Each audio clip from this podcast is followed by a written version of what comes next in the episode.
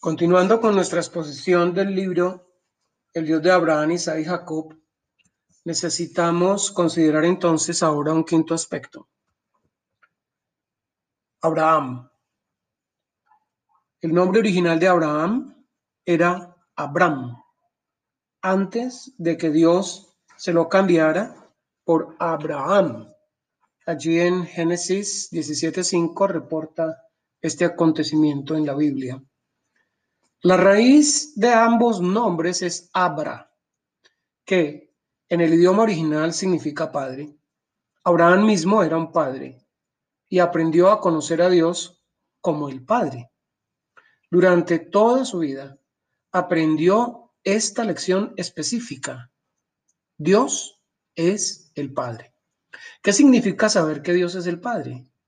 Significa reconocer que todo proviene de Dios el Señor Jesús dijo, mi Padre hasta ahora trabaja y yo también trabajo. Allí en Juan 5:17. Jesucristo no dijo, mi Dios hasta ahora trabaja, sino que dijo, mi Padre. Dios, el Padre, significa Dios el Creador, el único origen. El Hijo fue enviado por el Padre. No puede el Hijo hacer nada por sí mismo, sino lo que ve hacer al Padre, porque todo lo que el Padre hace, también lo hace el Hijo igualmente. Esta debe ser nuestra experiencia.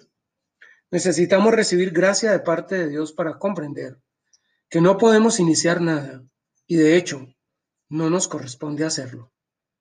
En Génesis capítulo primero comienza diciendo, en el principio creó Dios. En el principio no estábamos nosotros, sino Dios. Dios es el Padre y todo se origina en Él. El día que Dios le muestre a usted que Él es el Padre, será un día bienaventurado. En ese día comprenderá que usted no puede hacer nada y que es incapaz y no tendrá que tratar de evitar hacer esto o aquello. Por el contrario, Usted preguntará, ¿ha iniciado esto Dios? Esto fue lo que experimentó Abraham, lo cual nos muestra que nunca le cruzó por su mente que llegaría a ser el pueblo de Dios. Abraham no empezó nada. Dios inició todo. Fue Dios el que lo trajo del otro lado del río Éufrates. En Génesis 12, 1 a 5 dice, Dios lo necesitaba y lo llamó. Abraham nunca concibió semejante obra. Aleluya. Dios lo necesitaba y él mismo hizo la obra.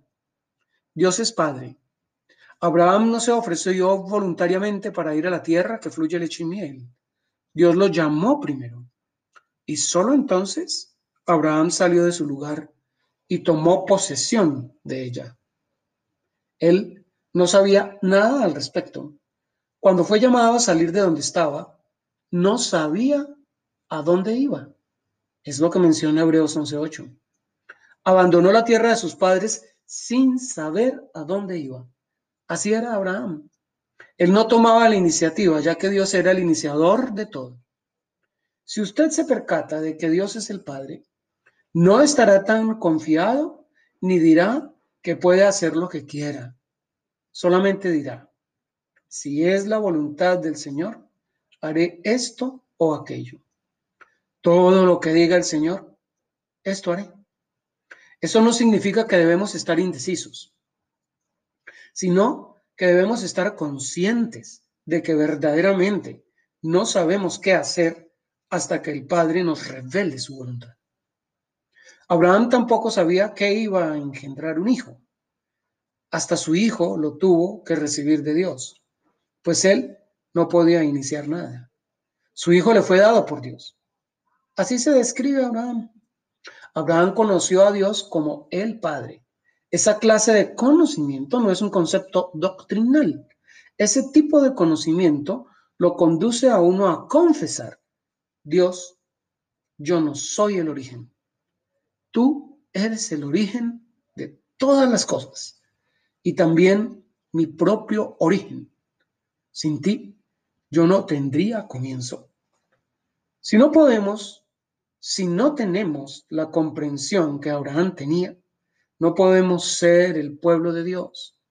La primera lección que debemos aprender es comprender que no podemos hacer nada y que todo depende de Dios. Él es el Padre y el iniciador de todo.